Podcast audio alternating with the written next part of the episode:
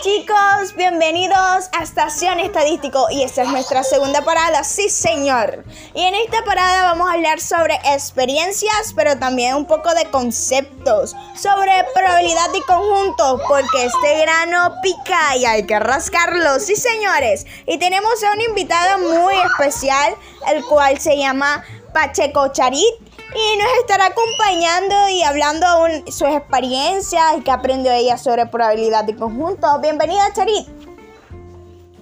Gracias, Mavic. Eh, muchas gracias por invitarme dentro de tu programa Estación Estadística. Estoy súper agradecida con tu invitación y pues espero que pasemos un tiempo súper genial hablando acerca de la estadística, ya que es un mundo que es mucho más cotidiano y espero que los, eh, televidentes em, puedan deleitarse en este tema. Claro que sí, porque esto es más fácil que un arroz con mango. Sí, señor. Vamos al grano.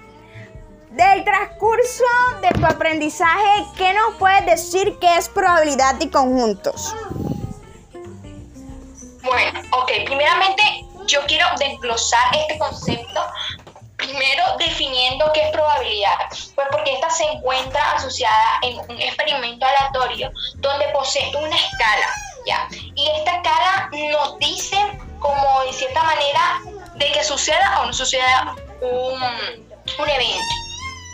Entonces, esto tiene una medida que va entre 0 a 1, donde 0 es el de menor magnitud y 1 es el de mayor magnitud, de lo cual dicho suceso pueda darse, ¿ya? Em, y también el conjunto que es la colección de elementos X, eh, la cual se agrupan dentro de un diagrama de 20 teniendo si pertenece respecto a las características del conjunto algo que me gustaría agregar, que es súper importante, que primeramente tenemos que identificar el evento y la relación que se presenta en el experimento. Em, otra cosa que es súper importante dentro de esta temática es es probabilidad y conjuntos, eh, las operaciones que son eh, unión, diferencia, intersección y complemento entre eventos. Ok, aquí vamos entendiendo un poco. Charit, ¿todo eso que te estás diciendo se puede utilizar en la vida cotidiana?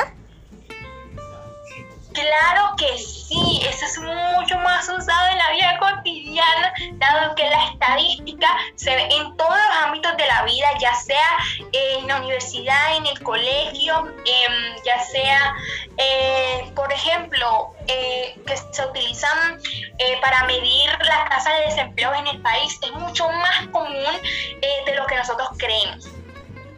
Para que vean televidentes, Charit, nos habla un poco sobre el concepto, pero queremos conocer ese proceso que tú tuviste de aprendizaje. A ver, ¿qué es lo que te funcionó y lo que no te funcionó al momento de, de averiguar o de aprender sobre probabilidad y conjunto?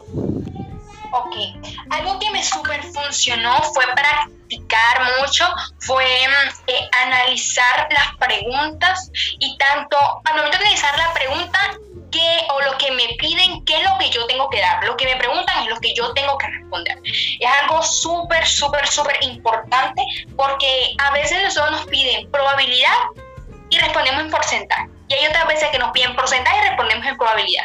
Y eso es muy importante tenerlo en cuenta porque sabemos que la probabilidad va desde 0 hasta 1 y el eh, porcentaje pues ya son valores porcentuales, 1%, 2%, 3%. Ya nosotros eso pues lo conocemos. Y lo que no me sirvió para nada, no me ayudó, fue, digamos que de cierta manera, la flojera.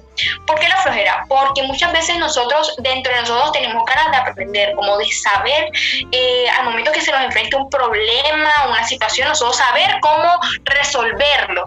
Pero a veces la flojera, ese estado de quietud, de, de, no buscar o no, o no coger las cosas, ser, em, ser como de cierta manera intencional al momento de practicar para afianzar, esa flojera nos puede ser un factor negativo para no avanzar en el proceso de aprendizaje.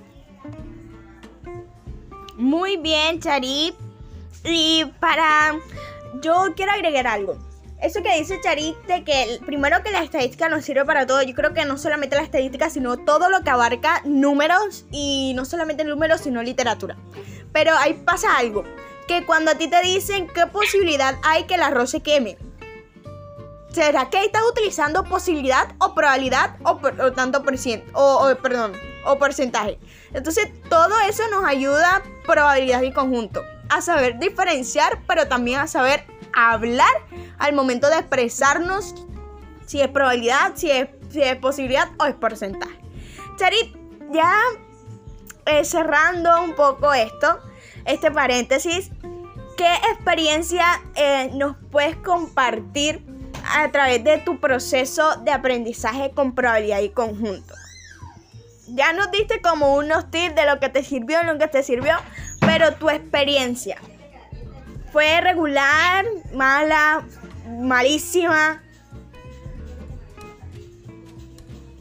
Ok, primeramente al principio fue mm, de media a mala media, más o menos ahí, pero no digamos que de un avance significativo al principio, no fue algo algo que yo dijera, conozco, tengo bases de esto, no, porque si yo creía que tenía bases estaba muy equivocada, porque en este esta temática es mucho más amplia, va mucho más allá y yo simplemente tenía límites, eh, no solamente respecto a mi conocimiento del tema, sino también a razonar, a mirar y pensar más allá de lo que a mí me habían enseñado o de una fórmula, irme mucho más allá es pensar, meditar que no todos los problemas, no todo lo que me piden se resuelve de la misma manera. Hay preguntas más complejas, hay preguntas más fáciles, las cuales esto nos va a ayudar para afianzar, para practicar, para mejorar eh, nuestro razonamiento y al momento también de dar nuestra respuesta.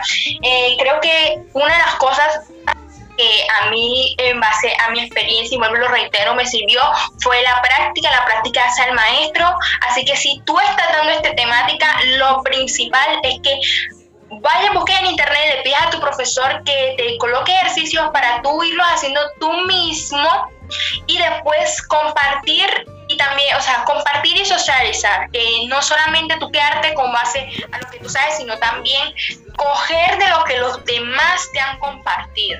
Creo que eso ayuda, es una clave, una llave a que el conocimiento se vaya ampliando.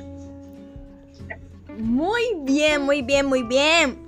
Si vieron que esto es más fácil que un arroz con mango, ojo, con mango, no de mango. Así que este grano rascó, picó y lo rascamos. Sí, señor.